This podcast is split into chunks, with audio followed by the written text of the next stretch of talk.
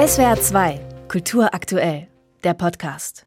Hallo und herzlich willkommen zu Nur im Ersten ohne Warnhinweis. Ich weiß gar nicht warum. Harald Schmidt hat einen, die alten Otto-Shows haben einen, nur ich nicht. Was habe ich falsch gemacht? Kleiner Warnhinweis. Jetzt geht's los. Dieter Nuhr polarisiert. Brillant, scharfzüngig, witzig finden ihn seine Fans. Unlustig, ein Polemiker, sagen Kritiker. Er bekommt Preise für Kabarett und Comedy, macht Witze über Klimaaktivisten, war aber selbst Gründungsmitglied bei den Grünen. Er fliegt für Reisen um die ganze Welt, fährt privat ein E-Auto. Und jetzt malt und fotografiert er auch noch wie für seine aktuelle Ausstellung im Ludwig-Museum in Koblenz. Es äh, gibt unterschiedliche Reaktionen. Natürlich äh, kommt dann dieser Verdacht auf, ah, jetzt will er sich auch noch die Taschen voll machen oder so. Ne? Aber ich habe Kunst studiert, ich habe äh, Malerei mein Leben lang gemacht und Fotografie und habe das gemacht weit bevor ich auf der Bühne stand. Und das ist mein eigentlicher Lebensraum.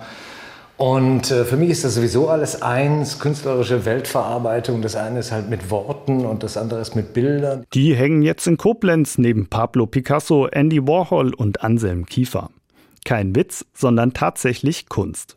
Eingeladen hat ihn Museumsdirektorin Beate Reifenscheid. Wer auch immer, große Namen ziehen immer. Und natürlich gehen wir davon aus, dass Dieter nur auf jeden Fall Neugierde erweckt. Aber es ist eben auch wirklich die Frage, was macht er mit seiner Kunst, wie positioniert er sich da und wie reflektiert geht er in unserem Fall auch tatsächlich mit Werken aus der Sammlung um. Für die Ausstellung hat Dieter nur eine Reihe neuer Bilder geschaffen. Er greift dabei Farben und Motive der anderen Werke in der Koblenzer Dauerausstellung auf. Zu Picassos schwarz-blauem Selbstporträt Maler bei der Arbeit entstehen bei nur farbähnliche Bergmannsporträts.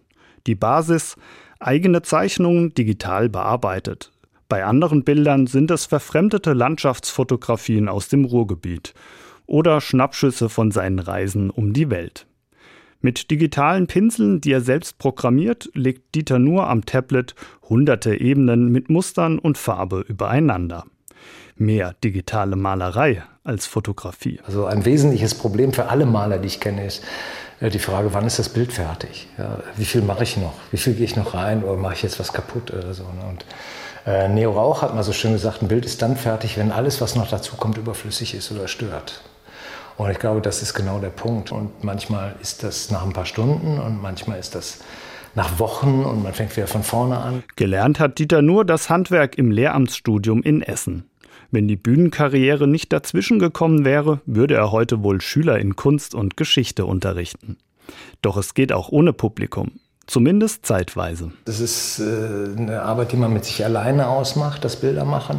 Das ist das Schöne an der bildenden Kunst. Das ist, finde ich, in dieser Welt, in der alles überbordet und auf einen einprügelt, ein unfassbar schöne Möglichkeit, sich zurückzuziehen und äh, wieder zu sich zu kommen. Museen sind eben solche Räume des Zu sich Kommens.